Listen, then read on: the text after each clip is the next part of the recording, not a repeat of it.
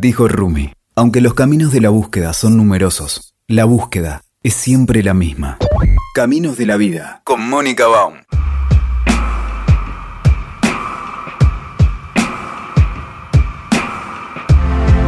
En este encuentro de Caminos de la Vida estamos hoy con Beatriz Leverato. Ella es astróloga y profesora de tarot y astrología. ¿Cómo estás, Beatriz? ¿Cómo te va? ¿Todo bien? ¿Todo bien? Ponele, en un año.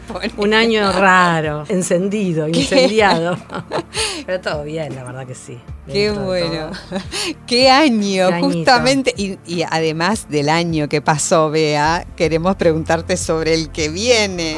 Porque esa es un poco la, la pregunta inicial, ¿no? De todas maneras, antes de irnos ya al, más a lo fenomenológico, a lo que va a pasar o qué sé yo, como nuestro público no necesariamente sabe tanto de astrología como vos, claramente. ponele un poquito más por ahí. Siempre se sigue aprendiendo. Siempre ¿eh? se sigue aprendiendo, tal cual. Pero quería preguntarte un poco sobre la astrología en general. ¿Cómo es esto de los planetas? ¿Cómo impactan? ¿Cómo explicarías la astrología para una persona que sabe poco y nada? Bueno, la astrología de hecho es un lenguaje simbólico, por lo cual eh, uno tiene que aprender a interpretar cada símbolo y como siempre los símbolos son infinitos y muy según la mirada del astrólogo. Por ahí ese es el problema con la astrología, ¿no? La astrología es un lenguaje esotérico, simbólico, sagrado. Cuando hablamos de la astrología necesitamos asociarla naturalmente al 6 de enero. El 6 de enero se festeja el Día del Astrólogo, ¿sabes por qué? Ah, Porque los tres Reyes Magos no eran otra cosa que tres astrólogos. Ay, Estar mirando al cielo para tratar de entender qué sincronicidades, qué eventos va a haber en la Tierra, si eso no es astrología, ¿qué es la astrología? Por lo cual es un saber que nos acompaña desde siempre, que misteriosamente, no me quiero poner medio paranoico, tiene muy mala fama, cada vez menos, porque se cree que la astrología es saber lo que nos va a pasar. Muy por el contrario, la astrología capta ciclos al igual que yo te digo, bueno, está por empezar el verano, va a ser más calor, los días van a ser más extensos, el ser humano, que somos parte de este planeta cíclico que está todo el tiempo cambiando con ciclos predecibles, los seres humanos somos iguales, nada más que la astrología interpreta ciclos, si se quiere, psíquicos, de aprendizaje, energéticos, pero lo que no sabe el astrólogo es, si yo te digo, bueno, se viene un veranito, si vos eso lo vas a pasar divino en remerita en una pileta, en la pelo pincho, o vas a insistir con andar con tapado por la calle, entonces la vas a pasar mal. el clima está anunciado, lo que la conciencia, lo que la persona va a resolver o va a poder animarse o no a hacer, ya tiene mucho que ver con la creatividad y con el miedo de las personas. ¿eh? Yo veo que ah, estamos muy atrapados en el miedo y que repetimos cosas conocidas, nos quedamos en un trabajo que no nos gusta o en una pareja que no nos hace bien por miedo al cambio. Y justamente la astrología nos ayuda a tomar decisiones, a entender que tal ciclo es oportuno para tal cosa, que no siempre todo es igual. Bueno, podría hablar horas, pero tal cual, tal cual. Es, de autoconocimiento, ¿no? bueno, esto, esto mm. es lo que me gusta. Vea cuando nos explican esto, porque claro, nosotros la asociación que hacemos es bueno, ¿qué me dice el horóscopo para esta semana? Mm. para hoy, o qué sé yo, hacerme la carta astral o, esta cosa que la revolución solar, creo que le dicen cuando. No, hacerse la carta astral está buenísimo, porque eso sí es bien personalizado. Mínimamente sos de Libra, sos de Cáncer, pero sabes con la carta natal descubrís que ese sol libriano virginiano es un director de orquesta y mínimamente tenés que conocer el signo de tu luna, que cambia cada dos días y medio, y habla mucho de cómo fuimos criados, de lo que necesitamos para sentirnos queridos como nos quiso mamá. A veces mamá no nos quiso bien, entonces reproducimos algo medio patológico en lo amoroso el sol es nuestro signo y el ascendente también es súper importante, cambia cada dos horas y por eso es necesario la hora y el lugar de nacimiento y habla, el ascendente habla de nuestro destino, nuestro GPS existencial, así que es fundamental conocer el ascendente, fíjate como es un montón de información, no puede decir a los arianos le va a pasar tal cosa, a los taurinos tal otra, y a mí me agarra como mucha contradicción y enojo, porque yo hace más de 20 años que estoy tratando en los medios, lo más masivo que se pueda, de comunicar esta otra astrología, pero sin embargo todavía tiene mucho lugar la astrología tonta, predictiva. Son bestsellers los que escriben qué te va a pasar en el 2021. Entonces, bueno, también cada humanidad tiene el astrólogo que le merece, el que se merece. Así que es eso. Es cierto. Me gustó mucho lo que, lo que explicabas al principio, lo del lenguaje simbólico. De todas maneras, mi pregunta es, ¿Cómo es la relación entre que esto es simbólico, por lo tanto es en el mundo de, la interpretación, de la imaginación, mm. pero en relación a un mundo físico? Totalmente. O sea, es cierto, si la luna está acá o está acá, digo, cualquier cosa, impacta en la vida real. hay sincronicidades, sabemos en lo básico que la luna influye en nuestras mareas, en nuestros humores. Es medio de Matrix. Eh, asociar que el ciclo de la luna dura lo mismo que el ciclo femenino. Nunca pensamos, qué raro, ¿no? La luna, 28, 29 días, lo mismo que el ciclo femenino. De hecho, la madre, la maternidad, el útero está asociado a la luna en astrología. Así que cuando empezás a investigar te das cuenta que somos sincronicidades de un universo que no entendemos nada, que es súper misterioso. Y como vos decís, también este lenguaje simbólico atraviesa también al astrólogo que interpreta, por lo cual también es muy importante qué contenido, qué interpreta cada astrólogo. El astrólogo que baja línea y te sentencia no está bueno, porque te llena de miedo. El astrólogo que te cuenta el clima, que te propone herramientas, que te incentiva a conocerte más y a tomar tus decisiones de acuerdo al clima. Yo te digo, hace frío y no salgas en remerita. Pero después verás qué suéter te pones, cómo lo haces. Entonces, un astrólogo debería ser alguien que te facilite el autoconocimiento, que te libera, ¿no? que te condiciona, que te hace conocerte más. Con más conciencia tenemos menos miedo. Yo siempre digo, un astrólogo asocialo a que estamos en un vuelo, últimamente no se puede, pero volveremos, y te dice, bueno, el piloto te dice por altoparlante, se vienen 10 minutos de tormenta, va, se va a mover mucho, pero dura solo 10 minutos. Atravesar esa tormenta con conciencia de que ya viene, no me agarro desprevenido, yo sé que en 10 minutos hago mucho om y se termina, lo pasas con menos miedo. La astrología es lo mismo. Te dice, se viene, no sé, seis meses de tormenta. Uf, no puedo zafar porque estoy en este vuelo, estoy en esta vida pero con conciencia tenemos menos miedo, hacemos menos lío, porque cuando uno tiene miedo hace cagar, hace lío, no lo voy a decir. Entonces es eso, es saber cómo viene el clima, hasta inclusive saber más o menos cuánto va a durar, y a partir de ahí uno vive la vida con menos miedo y con más posibilidades de tomar decisiones, de ser más creativo. Bueno, como verás yo con la astrología. Claro, pero qué fácil que lo haces entender, vea. creo que ese es mi don y esa es mi, mi, obsesión, que todo el mundo entienda astrología, que no crean en que todos los virginianos les va a pasar tal cosa, que la astrología es un mapa de nuestra psiquis y ya nos hemos dado cuenta que nuestra psiquis es compleja, es contradictoria y por eso es misteriosa, creativa, impredecible, pero bueno, en eso estamos. Genial, porque ya teniendo este, este encuadre bien claro, sí te quiero preguntar sobre lo que se viene. O sea, se habla con mucha claridad de la era de Acuario que empieza en diciembre, que el año que ah, viene. que dijeron así, literal, empieza ah, en diciembre. no Firmado, empieza. ¿Qué yo? A ver, ¿qué anoté? ¿Qué anoté? bueno, vos estás acá para Para, para, para sí, bueno. La era de Acuario empieza desde que yo nací, desde los años 60 que estaban, viste, es el ah. comienzo de la era de... Bueno, eso era en los años 60. En verdad, a ver, la era de Acuario es un proceso que cambia cada 2000 años, se supone que estamos finalizando la era de Pisces, que debería haber empezado más o menos con la llegada de Cristo, del relato crístico, y la era de Acuario tiene una duración de 2000 años y la que se termina también fue una, de duración de 2000 años, el proceso de cambio de la conciencia humana puede llevar varias décadas, no es un cambio automático. Por eso digo, desde los años 60, por distintas configuraciones planetarias, se viene diciendo que hay un cambio de era. Podríamos decir que estamos como finalizando los últimos peajes, ¿viste? Vinimos. Claro. bueno, si te pones a pensar, los años 60, esta parte, hay algo de lo acuariano, ¿no? De una humanidad más fraternal, con más capacidades de vivir en comunidad, de tener los mismos derechos, que estamos todavía en ese proceso. En los años 60 todavía parecía algo digno en un hombre ir a la guerra. Si no querías ir, eras ¿viste? exiliado, desertor. De tu propia comunidad, para empezar. Bien. Las mujeres, en principio, bueno, casate bien, nena, con un tipo que te mantenga y tené hijos. Bueno, eso parece de la época de los dinosaurios. Creo que todos los movimientos pacifistas, eh, la píldora anticonceptiva, fueron todos hitos, tanto para el varón como para la mujer, para poder liberarse de los roles en los que la sociedad los metía. Vos a luchar, a la guerra, a laburar, vos a criar hijos.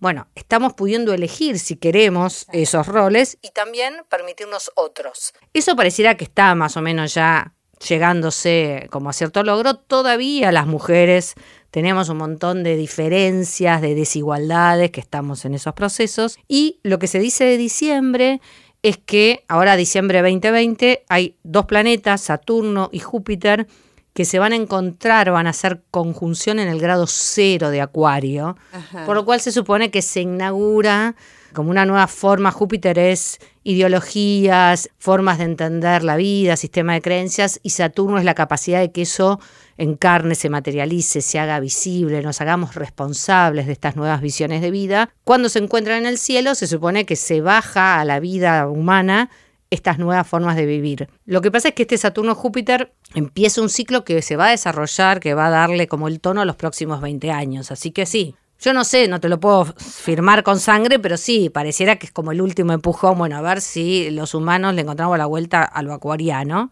que no nos pareciera que fuera tan fácil porque no es para nada. O, por lo menos en estos lares digo. En todos lados. Sí observó un poco Estados Unidos. Yo creo que lo interesante de este tiempo es que en todos lados hay bolonqui que todo es crisis nadie tiene claridad. pero por ejemplo en las condiciones de vida materiales más individuales no cuesta mucho ver dónde se vive mejor que acá Sí, yo no, no, no, digo que Argentina esté bien, la verdad que me angustia mucho la realidad argentina, no, no, no estoy de acuerdo con que Argentina le va bárbaro, pero observo otros lugares del mundo y quizás están mejor económicamente, pero están como en crisis con los valores humanos, con la familia, me parece que no hay ningún país que vos digas qué clara que la tienen. Que me encanta. Y no hay ningún líder político y mm. religioso menos que vos digas hay que seguir a este señor o esta señora. Está todo en crisis. Y también lo interesante de este tiempo que las mujeres liderando países les está yendo bastante bien. Mirala a Angela, la quiero, yo la quiero Angela. No sé, por ahí no entiendo nada, pero me parece que es Angela Merkel, estoy hablando, ¿no?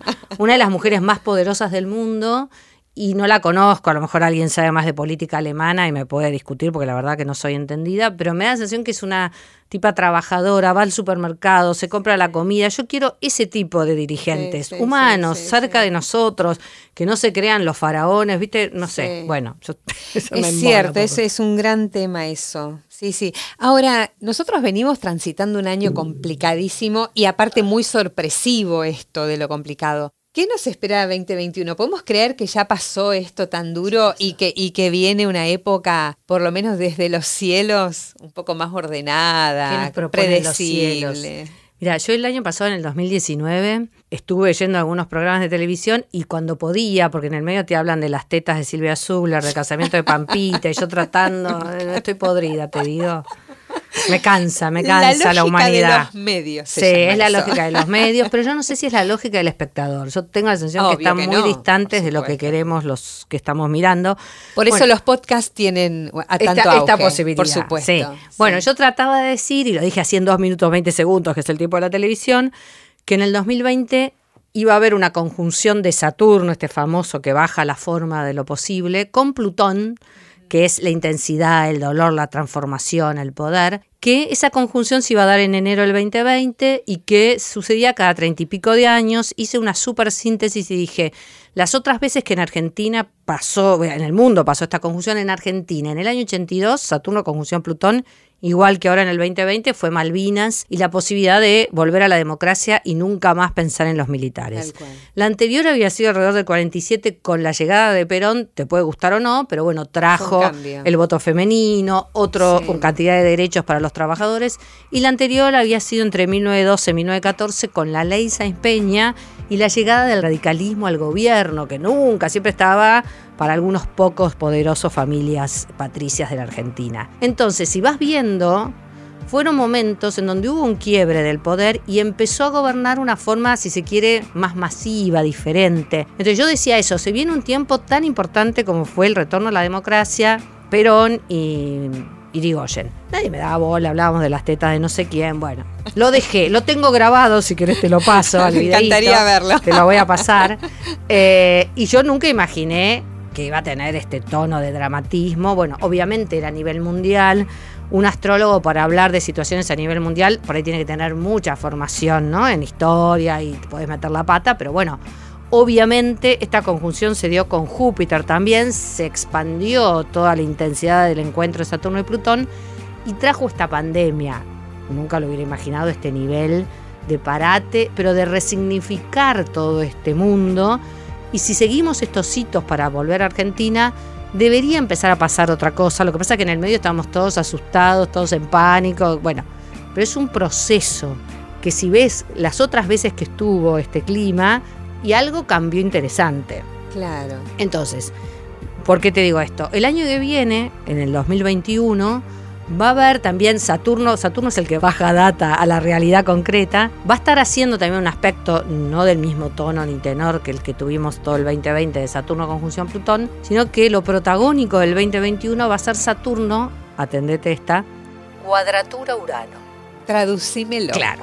Saturno va a bajar por tensión, va a pedir forma a la cualidad del cielo que es lo uraniano, que es lo creativo, lo vanguardista, lo libre, lo diferente. Esta cuadratura, esta forma que pide cosecha, que pide que algo se materialice en el cielo, sería la cosecha de un fruto, de aquella semilla, de aquello que se plantó en la humanidad a finales de los años 80, entre el 87 y el 89, donde Saturno y Urano se encontraron en conjunción. Dicho en castellano, en esa época, finales de los años 80, empezaban cada vez más todo lo que tiene que ver con Internet, las computadoras empezaron a hacerse cada vez más posibles. Antes eran unos aparatos. Ni que hablar, soy de esa época. Em, claro, yo también. Empezaba la computación, la Internet a tomar un poco más de vuelo masivo, caía el muro de Berlín. Empezaba, ¿no? Otra forma, ni comunismo ni capitalismo, todavía no entendimos qué es el ismo. Me parece que también todas las palabras que terminen en ismo o en ista deberían empezar a perder fascinación en nosotros porque son ideologías, nos separan, ¿no? En Argentina es obvio que cualquier partido ista no sirve. Y en las religiones también. Ni que hablar. Entonces, algo de una... A ver, esto que empezó en el 88-89, que trajo un mundo que ya no estaba tan polarizado, en la posibilidad de empezar a tener estos recursos de Internet, de todas estas movilidades, que nos salvó el año, la verdad, ¿no? La ah, computadora, Internet y los teléfonos, gracias a Dios. Bueno, empiezan a tomar cada vez más protagonismo. Y esto que digo, cuanto menos seamos fervientes devotos de ideologías, de religiones, de partidos, mejor la vamos a pasar el año que viene, porque no hay nadie que la tenga clara. Tal cual, ¿Cómo construimos un mundo en donde podamos escuchar al otro desde una mirada compasiva, no ideológica? El tema es que lo mío es, viste, como yo digo, yo soy Palito Ortega, yo tengo fe. Me encanta. Después los humanos terminan desilusionándome. Yo debo ser extraterrestre.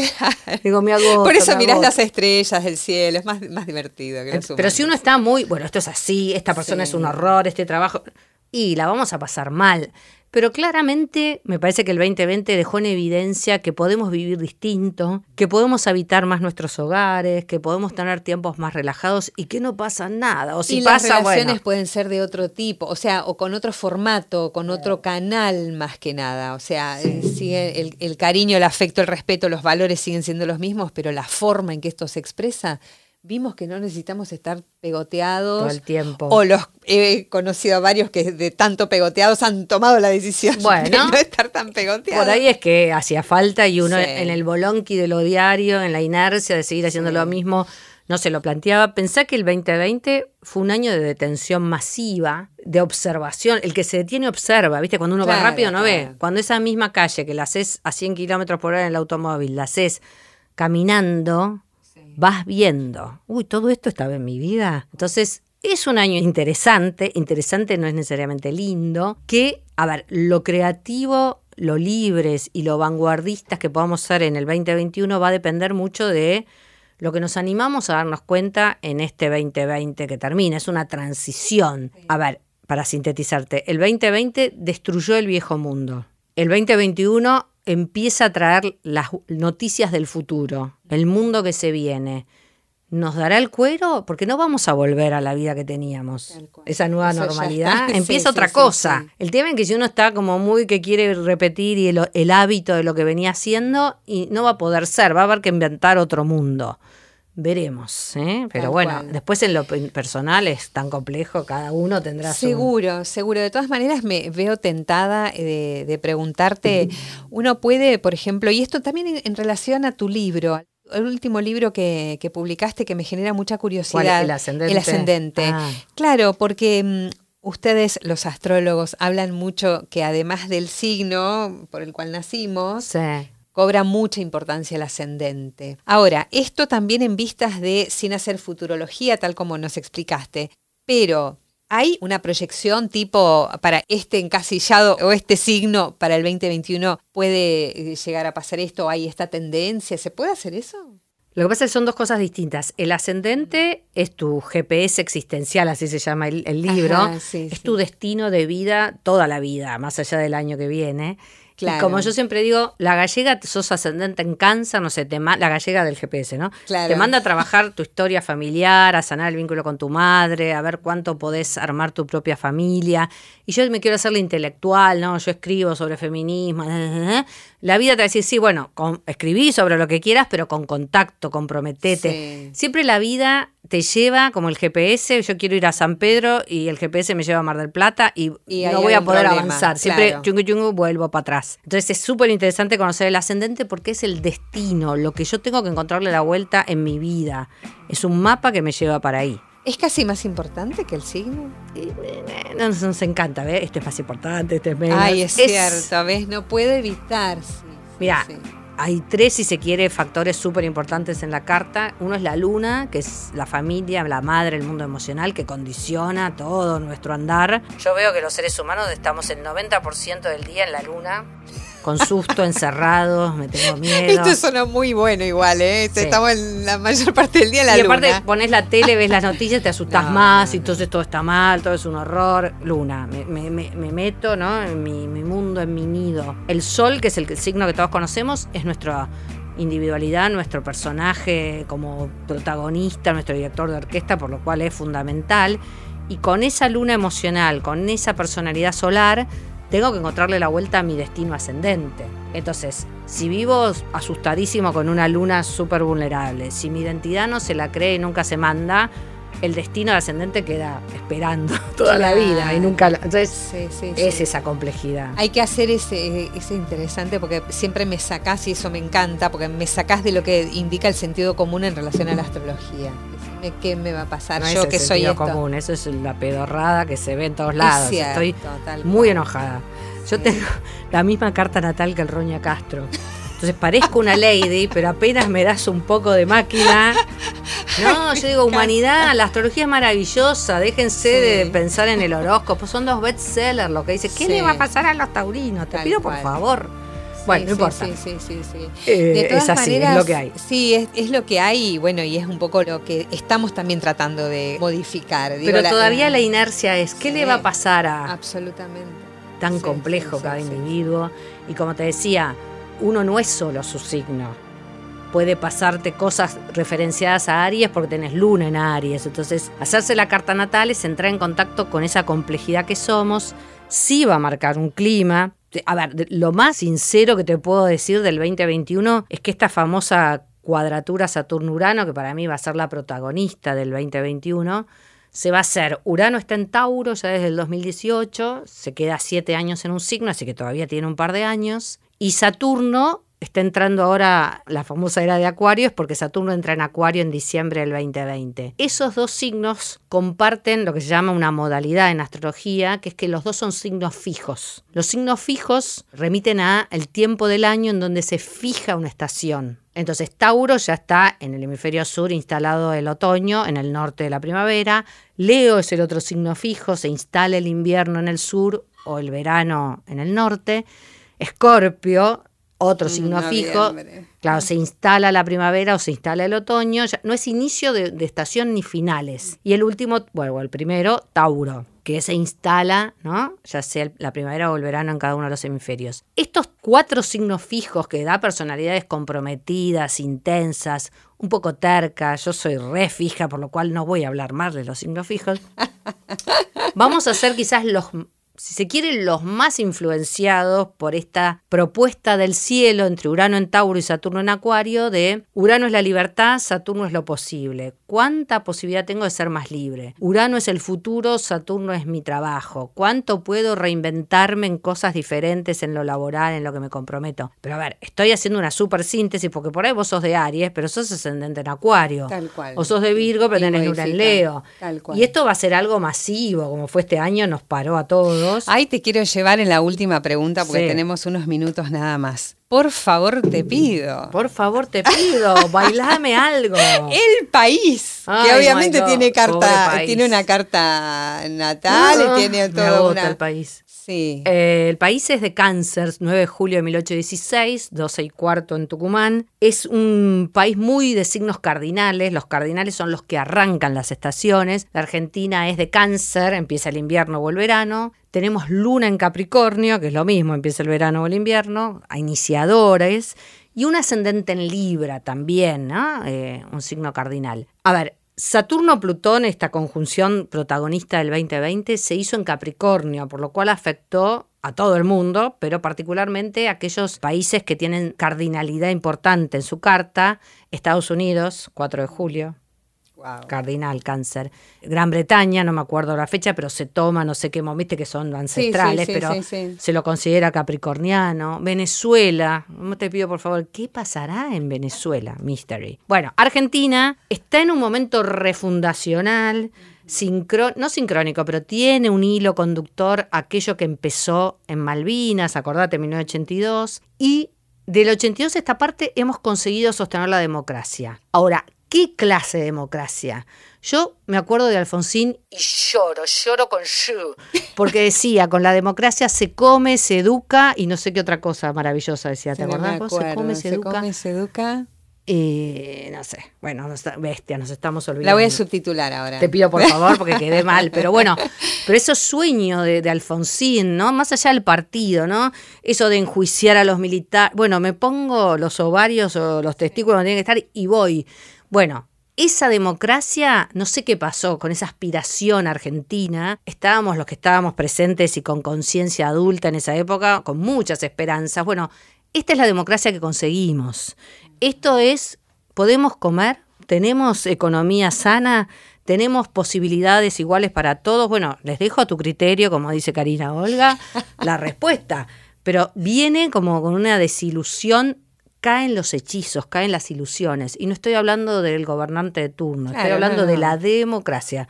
Porque ni uno ni el otro logró nada interesante. No hay ningún, partido. de la grieta, para, para ser yo, yo quiero ser de un partido político, pero nadie me convence. Así que por ah, ahora solo observo y no me pongo en ningún bando es evidente que no nos estaría saliendo. Menos mal que está la democracia, eso es fundamental. el tema es esta es la realidad sin anestesia de la democracia que pudimos sostener desde el 82. ¿Cuánto tenemos que ver?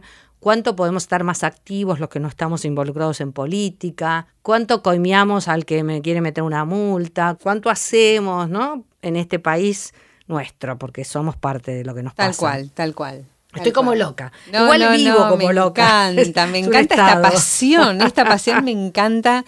Y bueno, me, suele pasar con mis entrevistados que digo, ay, nos tenemos que volver a ver. porque la verdad, vea la claridad con la que nos explicaste a los que no sabemos astrología. Gracias. Seguro. Y además, sacarnos de un plumazo todas estas creencias tan bobas, que es cierto, no son de sentido común, son un error. Porque el sentido común no es erróneo. Y son masivas, es lo que los medios siguen promocionando. Entonces, es como tratar de ignorantes a la gente. Decirle que a todos los de cáncer les va a pasar lo mismo es una reverenda pavada. La astrología es maravillosa, es riquísima, es complejísima. No se la pierdan porque no es los horóscopos. Si yo leyera horóscopos también diría, esto es una pavada. Pero bueno, no crean en los horóscopos. Ese es mi, nuevo lema del 2021. Buenísimo, buenísimo. bueno, por ahí te estaremos pidiendo el año que viene que nos vengas a explicar qué nos está pasando. Porque vaya a Yo te voy a explicar qué te está pasando a vos, que te conoces hace 60 años, yo que no te conozco. es cierto. Sí, es, un mapa. La astrología Hacerse la carta está buenísimo porque empezás a entender un montón de cosas. Yo soy hija de una psicoanalista, viví rodeada de libros de Freud por el cerebro por todos lados. y la primera vez que me hice una carta o entendí algo, dije, ¿cómo no me avisaron que tenía este mapa que me hace conocerme más, que me hace ser más compasiva conmigo. Bueno, la astrología es súper potente, es riquísima. Y, la gente se puede, puede pedirte a vos, eh, vos atendés eh, de manera individual. Hace dos años que no atiendo más. Ah, mira. Trabajo con gente de mi equipo, gente formada en mi escuela, yo enseño astrología y tarot. Pero estuve 20 años atendiendo individuos humanos y me agoté. Me agoté, me tienen harta. Decime qué me va a pasar. te diría, de 10 cartas, dos o tres eran un placer Siete era cuando se termina, porque es muy loco como la gente quiere que le resuelvas vos, ¿no? Yo te estoy dando herramientas, pero sí trabajo con gente de mi equipo, un montón de gente se atiende, pero no conmigo, con gente que trabaja conmigo. Así que me liberé. Sí, sí, sí, fantástico. Es que es, la apelación siempre es, pero aparte siempre es al trabajo individual, interno. Sí. Lo más interesante para mí es estudiar astrología o estudiar tarot. Cada clase Vos te vas y dices, uy, hoy entendí la luna, entendí la luna de mi vieja, uy, y te caen un montón de fichas. Es una cosa, vea, pongámosle fecha eh, para encontrarnos para hablar del tarot. Ah, dale, ah, otro, porque, claro, porque vos está más ninguneado todavía. Es cierto. Pobrecito el tarot, bueno, por eso mismo. Porque además la mayoría de nosotros que venimos de, de, estructuras, qué sé yo, digo, las religiones, por ejemplo, también tienen un lenguaje simbólico. ¿Por qué ese lenguaje está validado, legitimado, y estos otros no? Entonces, eh, aprendamos un poco. La religión dogmática que te llena de culpas y pecados no sirve.